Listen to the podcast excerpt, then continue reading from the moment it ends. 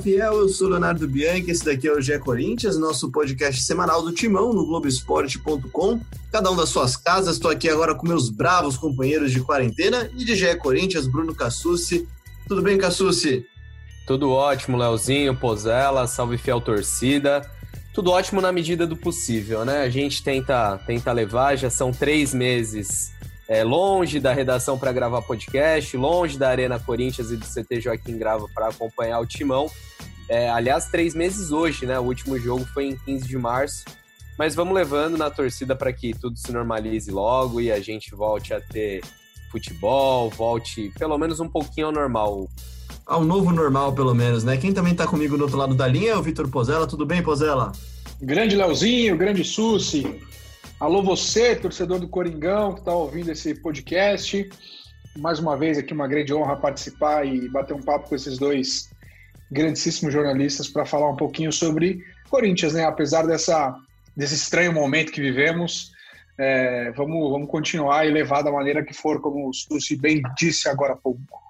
É isso. E na semana passada a gente falou bastante sobre negociações, fizemos um episódio sobre negociações, falamos da saída do Love, da provável chegada do Jô. Teve também durante o episódio a informação de que o Corinthians tinha interesse no lateral Marcinho, lateral do Botafogo. Depois, ainda durante a semana passada, o presidente Andrei Sanches afirmou, né, confirmou que ligou para o Romarinho para ver como é que estava a situação dele lá, lá na Arábia, né, para tentar trazer ele. Situação que não evoluiu, esse daí a gente fala também de mais para frente. Enfim, o Corinthians está ativo no mercado, mas ao mesmíssimo tempo a situação financeira vai de mal a pior, né?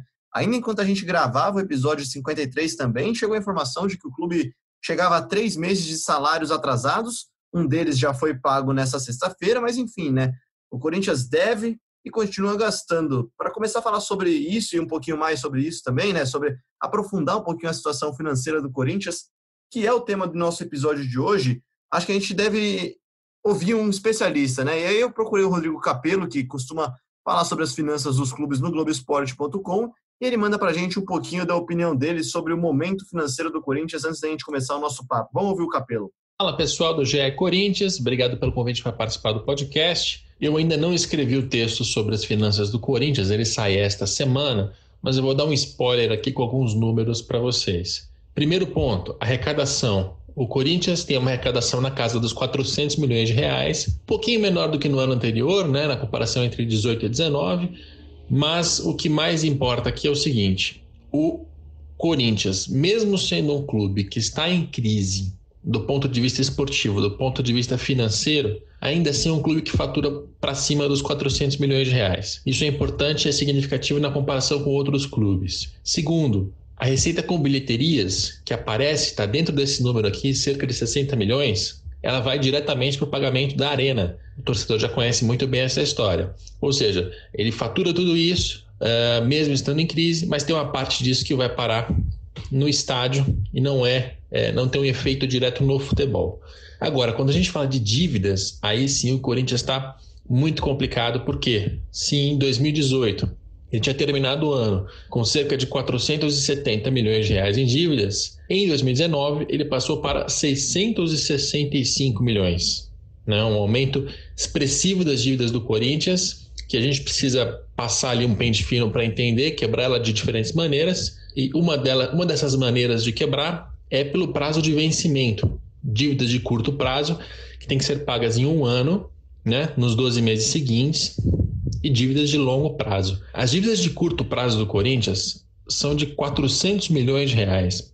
60% do total. Isso mostra uma situação financeira caótica, porque é impossível pagar 400 milhões no ano só. Não tem como. Né? O Corinthians deixou essa situação financeira piorar muito nesse último ano é, e vai ter que recorrer à, à, renegociação, a pedir pelo amor de Deus, pagar depois, dar calote. É uma situação muito constrangedora para um dos maiores clubes do país. Está com endividamento nessa, nessa ordem, 400 milhões no, no curto prazo apenas. Ou seja, mesmo que não houvesse pandemia, o Corinthians teria uma crise financeira bem severa nesse ano de 2020, né? sendo ainda um ano eleitoral com André Sanches. É, a gente ainda não sabe se participa ou não da eleição ele mesmo, mas com candidato certamente terá. Isso ainda deve colocar mais pressão sobre as contas do Corinthians. Enfim, são só alguns números iniciais. Conto com a leitura de vocês quando publicar o texto no Globoesporte.com e bom debate para vocês em cima desse cenário que é bastante preocupante para o torcedor.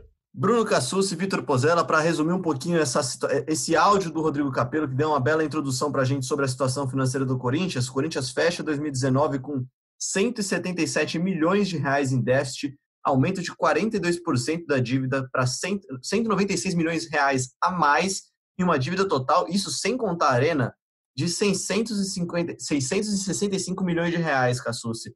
É, assim, tudo isso é importante, claro, mas acho que o torcedor não precisa nem desses números para entender a situação do Corinthians, né?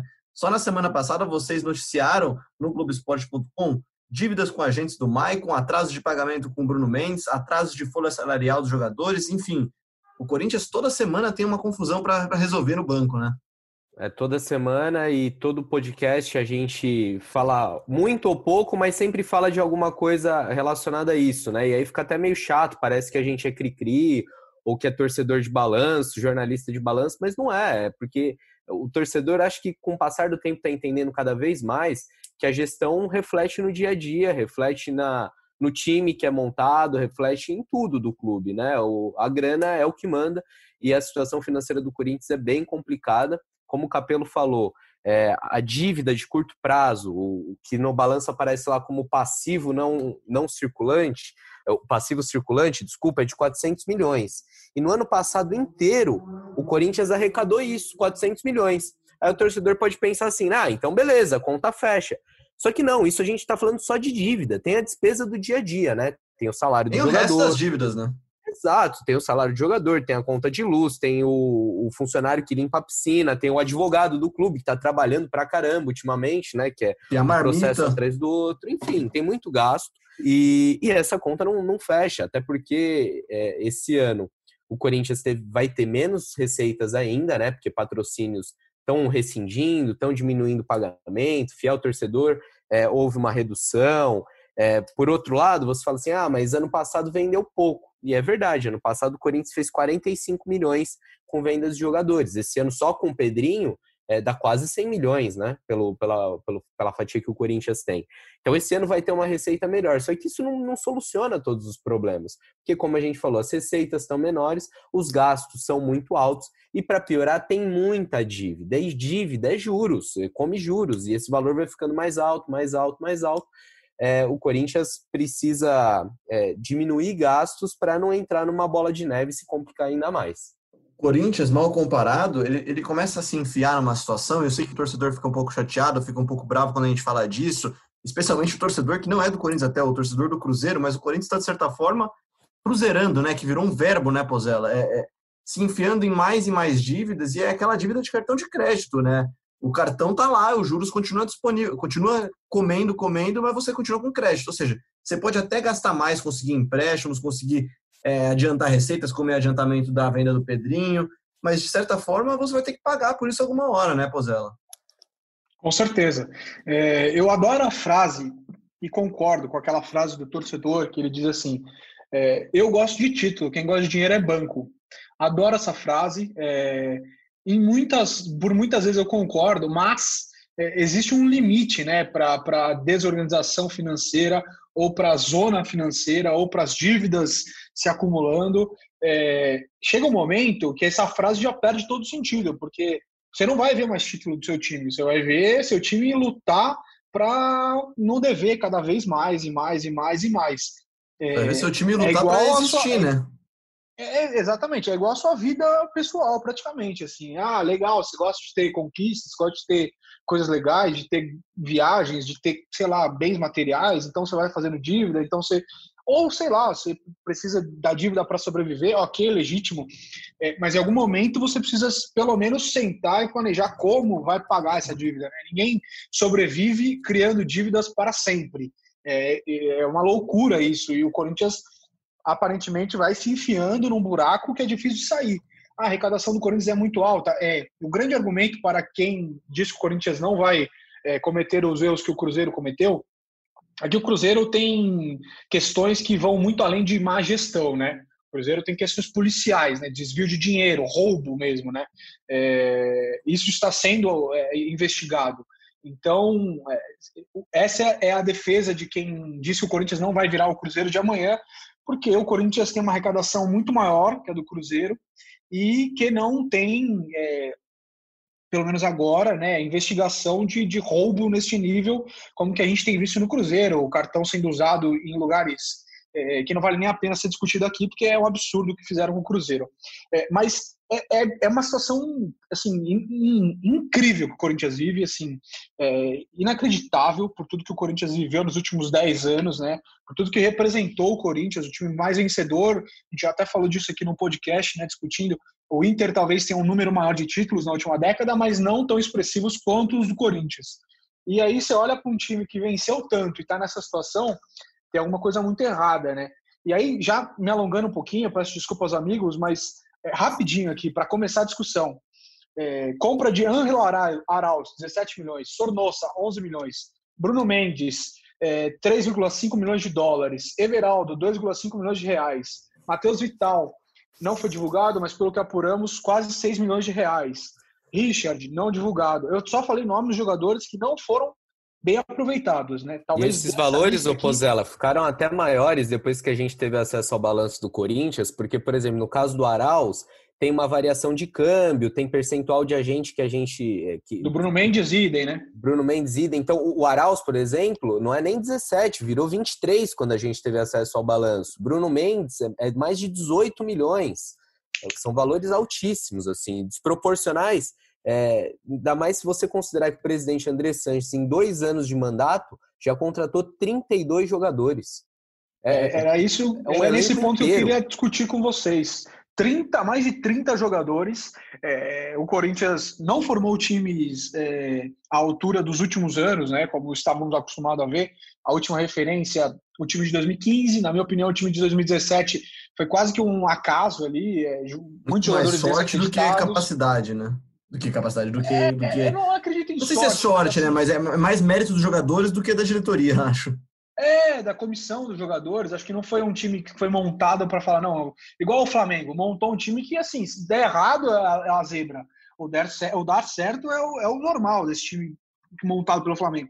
Os últimos anos do Corinthians, é, a diretoria montou times que, se der certo, é é por muito trabalho e por mérito, mas é quase a zebra, não é o, o, o tio certo. Não é então, é assim, comum, são né? apostas, muito dinheiro investido e que não tem retorno. É, então, Pozzelli, até para até a, ideia do nosso podcast hoje surgiu porque na semana passada a gente falou muito sobre contratação mesmo, porque o Corinthians estava ativo no mercado, está ativo no mercado, buscou informações sobre o Jô, está quase tá perto de trazer o Jô, buscou informações sobre o Romarinho, buscou informações sobre o Marcinho, enfim. O Corinthians segue, talvez tenha Alex Teixeira também em breve. Enfim, o Corinthians segue ativo no mercado, só que as dívidas seguem subindo, né? O Corinthians segue com problemas financeiros para pagar o básico, pagar a folha salarial do time. O Cassucci, o Corinthians chegou a três meses de salários atrasados na última semana, né? Sim, quitou uma parcela, quitou o último mês, mas o problema é grande mesmo, ainda tem dois meses de salário atrasado e tem uma dívida gigantesca em direito de imagem, que no fim do ano passado era de 50 milhões, é o último número público que a gente tem do Corinthians, mas esse valor está tá ainda maior, é, com certeza já superou a casa dos 50 milhões. É, sobre a discussão de cruzeirar ou não, né, que é um debate recorrente entre torcedor, é um medo, é uma zoeira dos rivais e é um medo do de alguns torcedores corintianos. Eu acho que, de fato, o Corinthians tem algumas características, algumas peculiaridades bem diferentes do Cruzeiro. É, tem uma torcida muito maior, tem. A gente precisa lembrar que a, a receita de televisão é a principal é, fonte de recursos dos clubes, e nisso o Corinthians está à frente, está junto com, com o Flamengo, com o Palmeiras lá em cima. Acho que tudo isso ainda blinda um pouquinho o clube. E, como a gente falou, tem ativos importantes, como foi o Pedrinho, consegue recuperar isso em vendas. Mas o time vai ficando fragilizado, né? Você precisa vender jogadores com muito mais velocidade. Semana passada, por exemplo, a gente noticiou que um jogador que pode deixar o Corinthians, tem grande chance de sair, é o Carlos Augusto. Jogador que mal jogou no time profissional, sabe? Esse ano começou a ter chance, é, fez dois jogos antes da pandemia, agora já pode ser vendido. Matheus Vital também pode ser vendido. Enfim, você pode até questionar, assim, jogadores que, ah, vale vender, não vale vender, mas se a gestão continuar desse jeito, os talentos vão ter que ser vendidos cada vez mais rápido e vai ser cada vez mais difícil contratar grandes jogadores. E mais do que isso, gente, a impressão que dá, vendo o Corinthians toda semana com tanta notícia ruim, pô, a gente falou já no começo do programa aqui, atraso de pagamento do Bruno Mendes, que pode impedir registro de jogadores pela FIFA, é, não pagamento de, do Maicon, dos agentes do Maicon, que pode sofrer processo penhora de bens. Aí você vai mais para trás, você tem processo de conta de luz que não foi pago por algum erro administrativo, segundo a diretoria. Você tem, enfim, marmita, tem tanta coisa que o Corinthians deixa de pagar que o torcedor em si está cansado disso daí, né? O torcedor parece estar tá tá, tá, tá, preocupado com esse risco do time de cruzeirar, né? O Everaldo Paulo, que sempre participa aqui com a gente, fala salve o Corinthians. E aí o Cláudio também faz a pergunta, que é até o tema do nosso podcast, né? Como é que um clube que tem enorme dívida financeira ainda pensa em contratações neste momento, Cassucci? É por conta das eleições? Pode ter a ver sim, Léo. O André Sanches ainda não definiu se vai apoiar um candidato, é, se o grupo Renovação Transparência vai ter um candidato, que poderia ser o do Ilho, se ele só vai apoiar o Paulo Garcia, como vai ser a atuação na eleição. Mas é lógico que não quer deixar o poder, quer tentar é, fazer o time ter um bom desempenho nessa volta também para ter um, um, resultado na eleição de novembro. É, mas não é só isso, acho que tem a ver também com um pouco do estilo do Andrés. A gente já falou 32 contratações nesse mandato. É, ele vai falar: ah, no passado a gente contratava e dava certo, e aí vocês elogiavam, contratamos o Paulinho, contratamos o Felipe. É o argumento que ele costuma usar. Mas não é só isso, né? É, é o valor que está sendo colocado em cada uma dessas negociações. Como o Pozella já falou aí, teve caso do, do Sornossa por 11 milhões e meio, o Arauz 23 milhões. Além de ser um valor exorbitante, é, tem outros gastos que geram muita suspeita, né? Quantas vezes a gente já falou do, do time sub-23, por exemplo? Mais de 40 jogadores aí com contrato, é, filho de conselheiro de 27 anos numa categoria sub-23. Isso não tem a ver com, com erro. Isso é, não é só erro, não pode ser só erro, é mais do que isso, né? É, é, é uma gestão absurda em alguns pontos.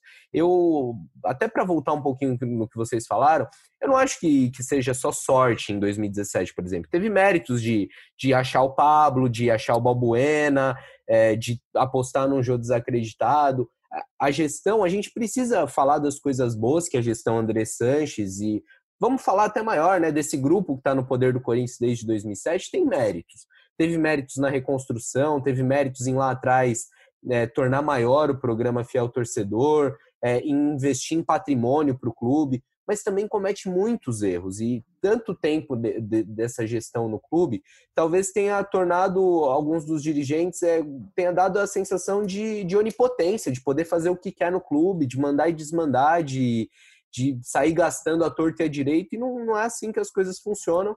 É, uma hora a conta chega, como a gente já falou, e a conta está chegando agora, é, tá, tá gritando, né? Porque é, antes, é, o tema futebol, os jogos de quarta e domingo, acabavam diluindo um pouco essas notícias negativas no noticiário. E agora, sem futebol, o que acontece é que só, só sai esse tipo de notícia porque, além delas se acumularem, não tem o noticiário desportivo, né? Então, isso está gritando, tá, tá, tá na cara que o Corinthians precisa mudar, precisa mudar urgente, é, e acho que essa mudança tem a ver com um gasto mais racional, não só na contratação de jogador, mas também em outros departamentos, na base, como a gente mostrou, no clube social, que ano passado fechou com um déficit de 66 milhões. É, o Corinthians precisa gerir melhor o seu dinheiro. E você me perguntou se as contratações é, tinham a ver com a eleição. Não só as contratações, né? A gente até separou uma sonora do diretor financeiro Matias Ávila, numa entrevista recente aqui para o podcast, falando que eh, havia muitos gastos no clube social porque era ali que estavam os votos, né? Porque era dali que saíam os eleitores para o presidente. Vale até a gente ouvir, porque explica um pouco dessa, do porquê dessa gestão ser assim. O Corinthians gastou no clube social 21 milhões e arrecadou 13. É muito pouco do tamanho do orçamento do Corinthians. Então, assim. Mas são 8 milhões de déficit. Sim, mas você não paga a conta. Você, se você for fazer isso, você, olha, Léo, eu tenho que chegar lá e falar assim: corta a folha aqui. Eu vou deixar de ter academia, eu vou deixar de ter uma série de serviços, de restaurantes, de uhum. bares, de tudo que a gente consegue fazer lá dentro, de tem que diminuir a limpeza, a segurança e tal. É... e vou deixar o associado descontente. Vai, vale a pena. Aumente, né? Vale a pena. Porque quem que elege o presidente, quem elege o, os diretores do clube, os, o presidente, os vice-presidentes, quem, quem elege os conselheiros? São os associados. O clube é feito para 8 mil associados que votam, para 40 milhões de torcedores. Infelizmente é assim. Nós temos que cuidar da marca e do patrimônio do clube. Bom, tá aí o Matias Ávila. Você que não ouviu, pode ouvir sim o nosso podcast GE Corinthians com o Matias Ávila de alguns episódios atrás. Outra coisa que me chama atenção, e o Pozella pode comentar em cima também, não só é o grupo que está no Corinthians há 11 anos, como o grupo ele toma medidas, toma ações, né? As ações do grupo são muito coerentes ao longo do tempo, né? Eles fazem esse mesmo processo há muito tempo, né? Você lembra, a gente fala muito agora dessas contratações que o Pozella falou, mas se você for lembrar quando o Corinthians teve a, a carreata indo para a China, né? Depois o Corinthians contratou Giovanni Augusto, contratou Guilherme, contratou Marlone, contratou um monte de jogador também em valor altíssimo, ou seja, é um processo que se repetiu em 2017 e lá deu certo também por causa do mérito da comissão, mas também teve muito erro naquele ano, né, Pozella? É, então, mas eu acho que mudou um pouco o processo, assim, é, o Corinthians contratou grandes jogadores por valores enormes, e aí eu acho que o, o erro é, é, é, muito mais normal errado que acertar, infelizmente, no futebol, porque não é uma ciência exata, você pode observar um jogador por muito tempo, achar que ele vai dar certo, e não dá, né? O Tite mesmo contribuiu muito nessas contratações mesmo citadas é, e não deram certo. Guilherme, é, Cleiton, Marlone, Giovanni Augusto, enfim, é, Marquinhos Gabriel, são vários exemplos de jogadores contratados e que não deram certo no Corinthians. Mas é, outras coisas chamam a atenção, como por exemplo, comprar Matheus Alexandre, lateral direito da Ponte Preta, e manter o lateral emprestado para a Ponte Preta. O Corinthians gastou um milhão de reais nesse jogador e não se sabe por que até hoje. Assim. É, aí o Corinthians tem dois jogadores muito promissores na base, Daniel Marcos e Igor. O Daniel Marcos faz parte da seleção brasileira, já foi convocado várias vezes. E aí o Corinthians tem o Michel Macedo como reserva. Sinceramente, nada justifica o Michel Macedo ocupar a vaga de um, de um garoto da base para ser o reserva do Fagner. É, e aí, além disso, o Corinthians ainda pensa em trazer o Marcinho, que sim, é um bom jogador, mas vale a pena gastar esse dinheiro com tantas dívidas, toda essa situação que a gente está falando, já que você tem jogadores para serem explorados dentro de casa. É, o você fala assim, rápida. erros acontecem, né? É, erros acontecem, mas as coisas estão interligadas. Se a gente for ver, começamos nessa quarentena aqui com o Thiago Nunes falando do Cifute sucateado, né? Um seafood sucateado vai te dar menos informações ou informações de menor qualidade. Enfim, não vai participar tanto do processo de contratação e você pode ter mais erros. Mais. Você claro. vai errar mais, você vai gastar mais. Então, uma coisa está ligada com a outra na gestão, né? Até desculpa te, te interromper, mas é para mostrar que é um problema amplo, não tem só a ver ah, contrato ou não contrato de jogador, né? Tudo, todo é, investimento é e a forma de gerir o clube é um, problema estrutural no caso, né? Se você tem um bom Cifute, sua chance de errar diminui, né? Com, com um scout melhor, com mais tempo de observação. É, se você conseguir manter elenco também por bom período, tendo uma, uma saúde financeira um pouco melhor, você faz contratações pontuais. Você não precisa ficar renovando elenco a cada dois anos. Isso não existe, é óbvio que você vai errar muito. E, e, e, isso é causa e consequência, causa e consequência. Se você não tem um equilíbrio financeiro, você perde jogador muito fácil. Se você perde jogador muito fácil, tem que recompor. Na recomposição, você contrata três para acertar um. Isso vira um, um ciclo vicioso. Isso assim, acontece no resto do mundo, 10, né? Não é só o Corinthians que é, erra. É, é difícil Exato. acertar a contratação, né? É por isso que você tem que ter um elenco e, e não perder todas as peças ao mesmo tempo, para que você tenha tiros certeiros, né? Para você não ter que renovar o elenco a cada dois anos. Rapidinho para terminar aqui minha parte, é, o Corinthians tem um time emprestado, 22 jogadores. E aí tem, tem situações assim diversas. Vou citar só alguns nomes, porque a lista é muito extensa. Mas o Corinthians tem Gustavo Silva, Mosquito, veio, não jogou, foi emprestado. O Corinthians tem Luigi, veio, não jogou, foi emprestado. O Corinthians tem Matheus Matias, veio, não jogou, foi emprestado. O Corinthians tem Matheus Jesus, René Júnior, é, entre várias outras. O Sornossa. Tiaguinho, que custou 3 milhões. Tiaguinho, Sornossa. É, e vários outros jogadores da base, que é normal. O Marlon, zagueiro emprestado. É, o Mantuan mal teve chance, foi mal nas poucas chances que teve e nunca mais conseguiu jogar no time profissional. Caetano, zagueiro que está no Curitiba.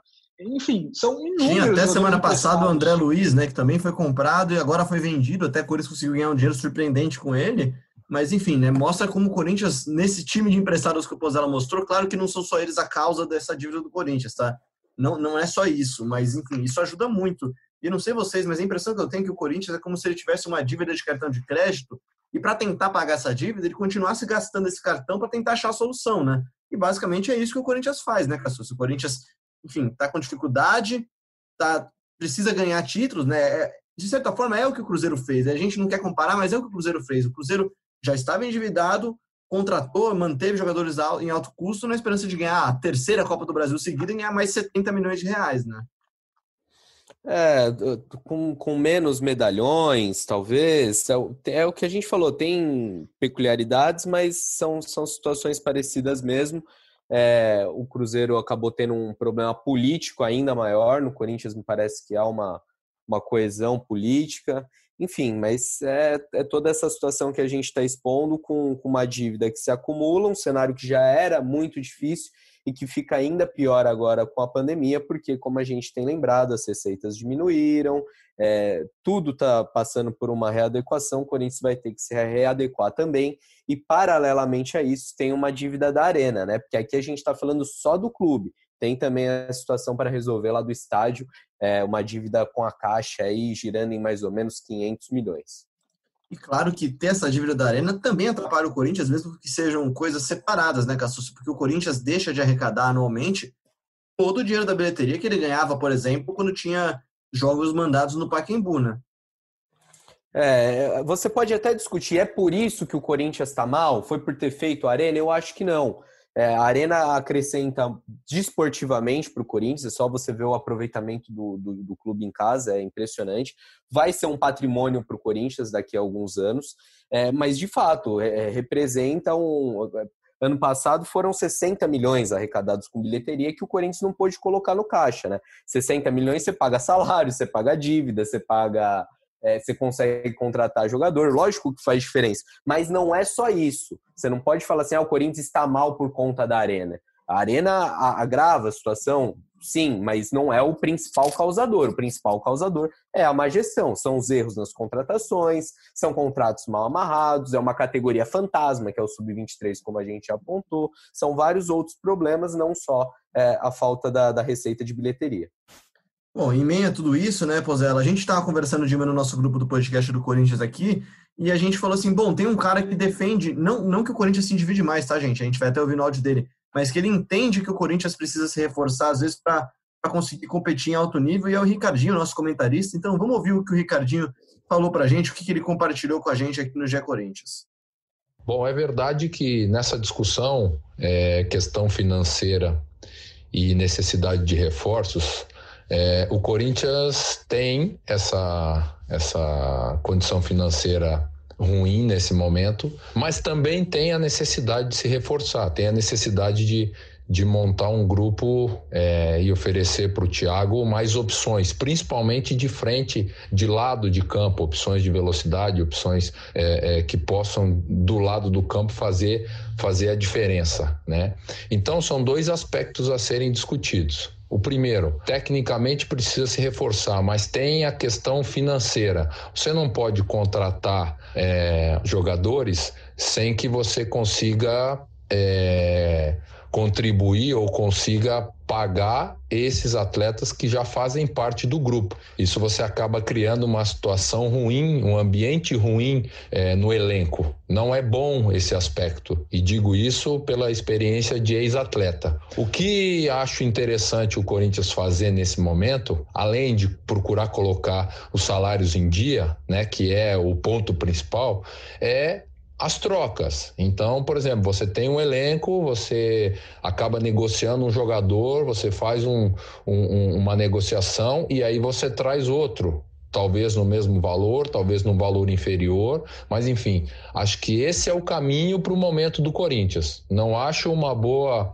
decisão é, contratar jogadores ou aumentar o elenco sem é, cumprir com o seu dever ou sem cumprir com a parte financeira com o elenco que já está. É, realmente não é a situação é, correta e acho que o Corinthians não deve fazer isso. Agora, como se especulou, a saída do Wagner Love, uma possível vinda do Jô, acho que é uma substituição aí. Né? E acho que é um caminho que um, um elenco, por exemplo, é, de futebol, no caso do Corinthians, poderia entender e até aceitar porque aí você está trocando um jogador por outro. Agora, é, aumentar esse elenco, trazer mais opções, tendo essa condição financeira e esse atraso que o Corinthians tem hoje, que é público, né? Acho um, um mau negócio é, para o ambiente do clube e principalmente para o elenco que nos próximos dias deve estar tá retornando aí os seus treinamentos. Tá aí então o Ricardinho, e ele volta exatamente na nossa discussão inicial novamente, né, Pozela Cassu? Se o Corinthians deve contratar trazer jogadores, como tem interesse em trazer o Alex Teixeira, teve interesse no Marcinho, no Romarinho, deve trazer o Jô, em meia, em meia dívidas, né? O Corinthians está devendo dinheiro para os seus próprios jogadores e para ex-jogadores do próprio elenco também que já saíram. Não, Léo, eu acho o seguinte, é, até concordando um pouquinho com o, o Ricardinho, é, eu, eu, eu, eu, entendo que o Corinthians vive uma fase horrorosa financeiramente, que o time está mergulhado em dívidas, mas eu também acho que não dá para você chegar para a torcida e falar: ó, oh, e nós não vamos ter time em três anos, tá? Daqui três anos a gente volta a fazer futebol. Eu acho que isso não existe. Eu acho que é muito bonito no discurso, é, acho que é muito legal na teoria, mas na prática isso não existe. O que existe é ter responsabilidade. Ah, vai trazer o jogo? Vai. Você precisa ter o. Assim, é, é só. Tô, usando uma, um raciocínio lógico aqui. Você precisa ter o, o, Nada contra o Michel Macedo, tá? Estou só usando um exemplo porque acho que é um jogador que, que, que, mostra muito desse exemplo que eu quero dar. Você precisa ter o Michel Macedo como reserva do Fagner se você tem dois garotos qualificados na base? Na minha opinião, não. E, e dessa forma, você vai diminuindo e, abaixando um pouco seu custo mensal. Você precisa ter a contratação do Ederson do Cruzeiro, que provavelmente não veio recebendo pouco, e aí o problema não é, a culpa não é dele de receber pouco ou muito, isso é mérito e cada um ganha o que merece. Mas quem o contrata tem que ter responsabilidade. Se você tem, por exemplo, o Rony Moura, um garoto que foi destaque na base do Corinthians, você tem, por exemplo, lá o Xavier, jogou bem na copinha. Você tem vários jogadores que podem ser melhor aproveitados no time profissional. É, você tem que trazer jogadores assim para deixar o elenco inchado, com a folha salarial alta. É, aí sim, você tem o jogo disponível, beleza, vai lá e aposta no jogo. Mas você faz isso tendo uma consciência financeira. que você está colocando jogadores da base, você está equalizando contas, é, diminuindo dívidas, pagando os seus compromissos. Você tem Juan, camisa 10, é, que jogou já no time profissional lá em Blumenau, que é um dos destaques do time na base, e aí você não aposta no garoto, você traz um outro meia e fica sempre vivendo de expectativas de, de contratações muito caras. Eu acho que o erro está aí, e não em aproveitar é, contratações pontuais. Por exemplo, eu também defendo que a volta do Jô é uma boa, é, diante das circunstâncias. Ah, vai gastar muito, vai, mas assim, eu acho que não dá para parar o futebol também. Falar, olha, em três anos a gente volta a fazer time. Não acho que seja assim radical que vai resolver o problema. Acho que a responsabilidade é, é, é o número um, mas deixar de, de formar é, times competitivos, pelo menos, eu acho que isso é impossível. Esse acordo com, com o Jô, é bom a gente mencionar, é tratado assim, ah, sai o Wagner Love, chega o Jô. Eu, eu acho que o Corinthians faz um bom negócio, acho que é uma oportunidade interessante, você não vai ter um centroavante do nível do Jô livre assim sempre, então tem que aproveitar. Mas também o torcedor não se engane achando que é seis por meia dúzia, porque mesmo o Jô estando livre, é, você paga luvas, né? Você é, tem outros gastos numa transferência que não só o de salário. Então não é, ah, sai um salário chega outro. O Corinthians tem gastos nessa operação, é, mas acho que sim, é interessante. O Corinthians precisa reforçar seu time, porque do mesmo jeito que, que existe a bola de neve negativa que a gente mencionou, tem o ciclo virtuoso também, né? De você montar bons times, trazer o sócio torcedor, conseguir patrocinadores melhores. Você não pode abandonar o time de uma hora para outra. Só que, ao mesmo tempo, é o que a gente fala, de ter a responsabilidade, porque, assim, além de tudo, essa não é só uma conta que chega para o Corinthians é, e ah, o Corinthians está devendo para jogador, está devendo para parceiro. O Corinthians também está devendo para o governo. É dinheiro que é do cidadão, é dinheiro de imposto. O Corinthians a gente mostrou é, entre imposto de renda e também uma fatia ali de fundo de garantia que deve para os funcionários, já passou de 110 milhões de dívida. É um valor absurdo. Então, é, essa responsabilidade é, a gente tem que cobrar não só para o Corinthians ter uma gestão melhor, mas também como cidadão.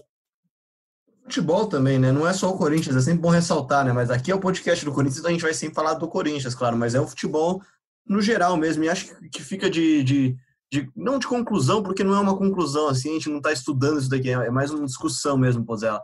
É que o Corinthians ele até pode trazer jogadores em meio a uma crise financeira, só que o Corinthians precisa ser mais assertivo, né? Porque o Corinthians precisa acertar mais. Se vai usar o cartão de crédito para pagar a dívida do próprio cartão de crédito, você não pode contratar jogador de 17 milhões para ele ficar no banco, né? É isso, perfeito, exatamente. É, tal qual clubes que têm orçamentos menores é, não podem errar, por exemplo, você vai conversar é, com um presidente da Ponte Preta, ele é muito claro e eles são muito objetivos. Pode perceber que a Ponte quase sempre faz isso. Monta um time mais muito modesto no Campeonato Paulista e se organiza e gasta mais para o Campeonato Brasileiro, Série B ou Série A.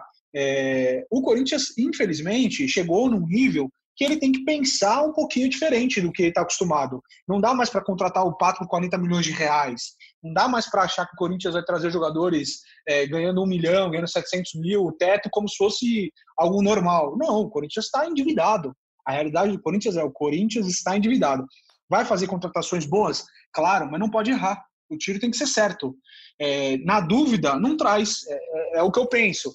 Tem que manter time competitivo, porque não dá para largar futebol, é óbvio. Tem aí pelo menos 30 milhões de pessoas que se importam demais com isso. E a responsabilidade também das pessoas que colocaram o Corinthians nessa condição montar times que disputem Copa do Brasil, títulos de mata-mata, que façam boas campanhas no Campeonato Brasileiro, ah, vai ganhar o brasileiro? Acho que vai demorar um pouco quando a gente conseguir montar um elenco que consiga vencer o brasileiro novamente. Mas a Copa do Brasil está aí, o Paulista está aí, a Libertadores é um torneio de mata-mata.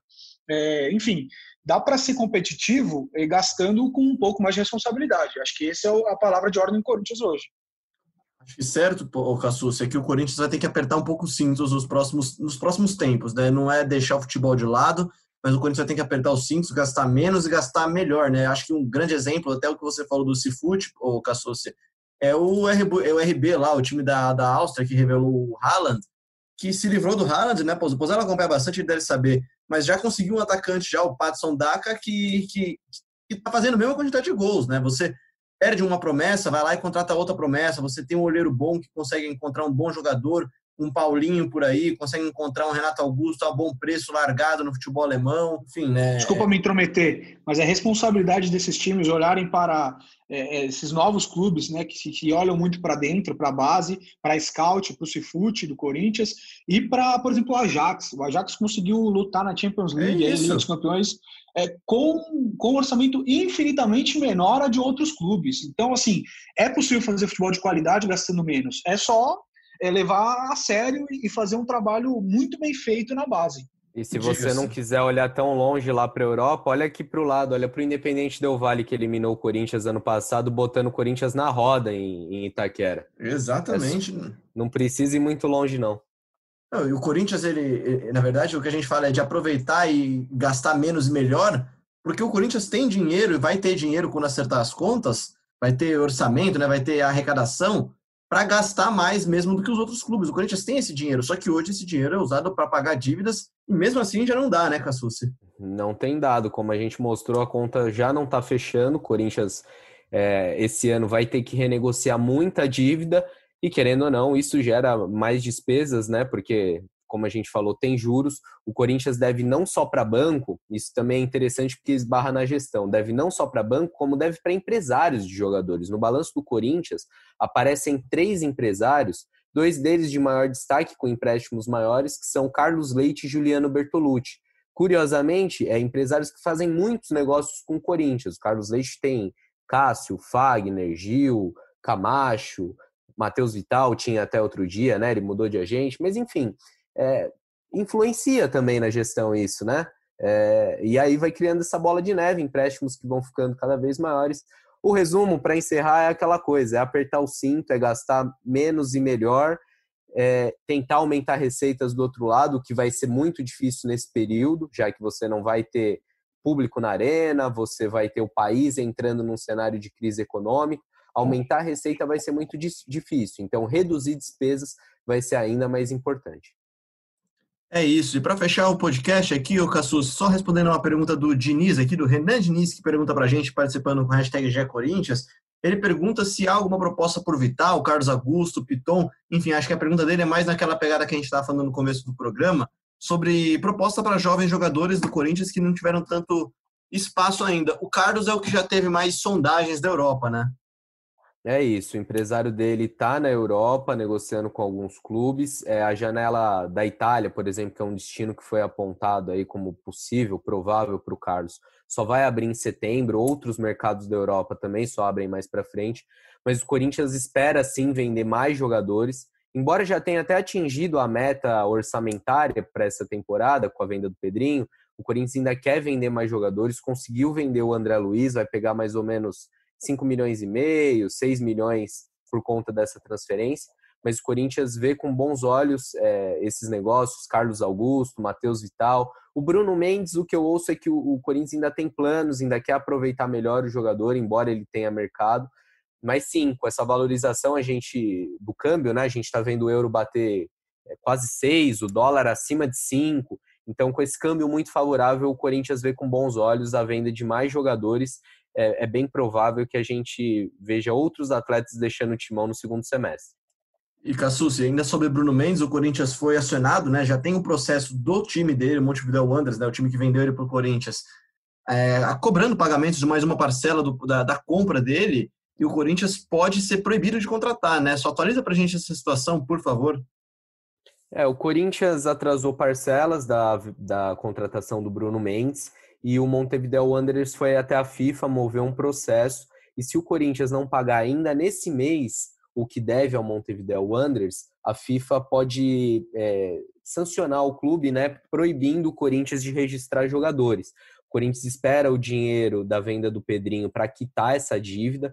É, o clube negocia com um banco estrangeiro, já era até para ter recebido esse valor, essa antecipação, mas por questões burocráticas não conseguiu. Com todo mundo que a gente fala da diretoria, uh, o que a gente ouve é que a previsão é que esse dinheiro caia ainda essa semana e o Corinthians está correndo contra o tempo, porque se sofrer essa sanção na FIFA, aí a situação fica ainda mais complicada, né? Porque você já tem um, um elenco aí com carências que não vai poder ser reforçado caso venha essa punição. É isso que esse dinheiro da venda agora do Pedrinho... é o Santos, né? É o Santos Vão fazer tem... tudo com esse dinheiro da venda do Pedrinho, né? Minha Parece que é infinito. Senhora. Esse dinheiro vai é. vender. Só fazendo uma observação aqui que eu acho que é muito necessária. É, é, o modelo né, do futebol brasileiro de hoje é o Flamengo. Mas a gente tem que destacar que o Flamengo é como se o Flamengo tivesse ganho na mega cena do futebol. O Flamengo organizou a casa com Bandeira, foi realmente muito bem, é, fez um trabalho muito bem feito, mas o Flamengo fez três vendas inacreditáveis para o futebol mundial saindo do Brasil. Vinícius Júnior, Lucas Paquetá e Reinier. É, são três jogadores é, muito bem vendidos e que trouxe uma arrecadação para o Flamengo que deu para contratar Gabigol pelo valor que contratou, Gerson, enfim, Felipe Luiz, Rafinha. É, é um modelo muito difícil de ser é, copiado, né? Ou que aconteça de novo, três jogadores, né, uma mesma geração, com vendas tão boas assim. Então, acho sempre importante fazer essa ressalva, porque todo mundo fala do Flamengo como se fosse algo é, alcançável, e não é tão simples assim. É, mas a mina de ouro tem investimento na base, né, também. Sem dúvida, sem dúvida. Mas até aí todos os clubes do Brasil têm essa mina de ouro, até São Paulo, Cotia, e ninguém consegue em três anos consecutivos fazer três vendas como o Flamengo fez. É, sem dúvida, sem dúvida ajuda muito. E para fechar mesmo de vez o episódio, aliás, antes eu estava falando, né? O Santos passa por essa situação de bloqueio da FIFA, né, de contratações, porque também não pagou o Hamburgo da Alemanha por causa da compra do Kleber, aquele Kleber que passou pelo Corinthians, o Kleber Reis, e está sofrendo com isso, né? Então o Corinthians tem que se livrar dessa dessa pendência antes de se prejudicar também. Para encerrar, Cassus, acho que é um comentário que a gente sempre faz aqui, que você também faz muito ele, que é o Corinthians precisa do torcedor, o torcedor precisa do Corinthians. Só que a relação tem que ser meio que, que igual, né? O, o Corinthians precisa abrir mais suas contas, precisa explicar melhor as situações. Eu vejo aqui o comentário do Rodrigo que, que fala aqui que o Andrés pouco se manifesta sobre essa dívida financeira.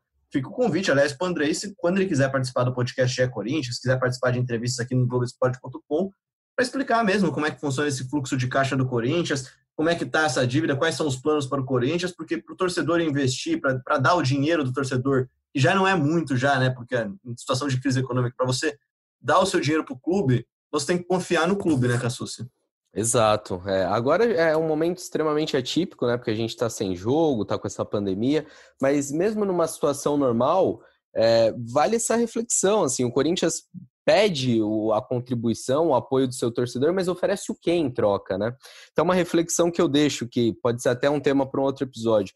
É, a gente vê o Corinthians usando as redes sociais e o próprio site também para valorizar a história da democracia corintiana, e realmente é um, é um orgulho que o clube tem e tem que valorizar mesmo esse momento da sua história, mas vale a reflexão, o Corinthians é um clube democrático, é um clube que não, não expõe as suas contas, é um clube que a, gente viu um movimento recente é, para, me parece, constranger, para intimidar um site concorrente nosso, dos amigos do meu timão. A gente vê ao mesmo tempo o Corinthians com um colégio eleitoral bem restrito, né? A gente pensar que o clube tem 30 milhões de torcedores, se orgulha em ter 30 milhões de torcedores e cerca de 10 mil tem condição de voto é, é uma fatia muito pequena. Me parece que o Corinthians não, não é tão democrático quanto deveria. E aí, como que você pede, como que você clama pela ajuda financeira desse torcedor se você não dá condições dele participar, dele estar tá junto, dele fiscalizar? Eu acho que o Corinthians vem aí para um processo eleitoral agora e isso tem que estar tá em discussão. Vai se falar muito de finanças, vai se falar muito de futebol, mas eu acho que a questão democrática do Corinthians também tem que ser, ser discutida. O Corinthians tem que estar muito mais aberto para os seus torcedores, que são a razão de ser do clube. É isso, perfeito, Cassucci. Mesmo porque, como a gente falou, o Corinthians, uma das grandes diferenças que tem para o Cruzeiro é o tamanho da sua torcida, e sempre vai ser um diferencial muito grande. O Corinthians tem um patrocínio que depende da participação do torcedor, enfim, né, é, acho que assim, se o Corinthians quer a ajuda do torcedor para superar esse momento mais difícil de dívida, para voltar a momentos de mais bonança, como foi depois da Libertadores, por exemplo, quando o Corinthians bateu recorde de arrecadação e de lucro, enfim, acho que, que precisa abrir um pouco mais, não só as contas, mas o clube, tudo. Já agradeço demais, Pozela, seu comentário final. Imagina, amigos, eu que agradeço participar, mais uma boa discussão aí sobre esse momento conturbado do Corinthians. Quem puder, fique em casa, se proteja, é, use a máscara. E em breve, acho que nesse caso, infelizmente, teremos de falar sobre o retorno do futebol, é, para discutir um pouco sobre Paulistão, Campeonato Brasileiro e o que mais tiver por aí. Um abraço, amigos. Obrigado. É isso, é isso mesmo. Daqui a pouco o futebol tá voltando. Enquanto isso, fique em casa se você puder, se cuide. Fique em casa como fica o Bruno Cassucci. Obrigado, Cassucci. Valeu, Léo. Valeu, Pozella. É isso, a gente tem expectativa de que ainda essa semana tem alguma novidade em relação à volta aos treinos. É, ao mesmo tempo que é, é muito legal poder voltar a falar de, de bola rolando, de, de, tentar voltar uma normalidade, é complicado que isso aconteça no momento em que a gente vê o número de mortes ainda muito alto, o país numa situação bem difícil. Mas enfim, é possível que a gente tenha novidades essa semana. E uma última é que o Wagner Love, que estava bem próximo do, CSKA, ainda não acertou o seu, seu destino, já são 10 dias desde que ele rescindiu com o timão. E eu falei mais cedo com o empresário dele, o Evandro Ferreira, que me disse que pode pintar uma surpresa aí. Tá todo mundo falando de Rússia e o Wagner Love pode ir para outro lugar, porque tá enroscada a negociação com o CSK. Mesmo lá na Rússia, é, jornalistas russos é, já davam como certo o negócio, agora já, já não é bem assim. A Rússia também segue com fronteiras fechadas, segue com uma indefinição quanto a, a inscrições no campeonato local e o Wagner Love pode ir para outro lugar. De qualquer forma, o torcedor corintiano é, tenha certeza, o, a rescisão com o Corinthians já está assinada, não tem chance de melar esse acordo. Agora é só descobrir mesmo para onde que o Love vai. É isso, então muito obrigado também a você que participou com a gente aqui com o hashtag GeCorinthians. Um abraço para o Renato Rodrigues, para o Rodrigo, Renan Dias, o Everaldo também, o Cláudio mandou mensagem para a gente, o Ricardo Moreira. Enfim, acho que essa foi uma discussão importante. A gente estava faz tempo querendo falar um pouco sobre as finanças do Corinthians. Acho que essa última semana nos deu uma boa oportunidade. Espero que tenha, vocês tenham gostado dessa conversa. Ela foi um pouco mais longa até do que a gente gostaria, mas acho que a gente conseguiu abordar alguns pontos interessantes com a participação do Capelo, com a participação do Ricardinho, do Vitor Pozella e do Bruno Cassucci. Enfim, muito obrigado a você que ouviu a gente até aqui no globesport.com.br podcast, também na Apple, no Google, no Pocketcast, no Spotify, no Deezer. A gente volta na semana que vem com mais um episódio do GE Corinthians. Um grande abraço e tchau.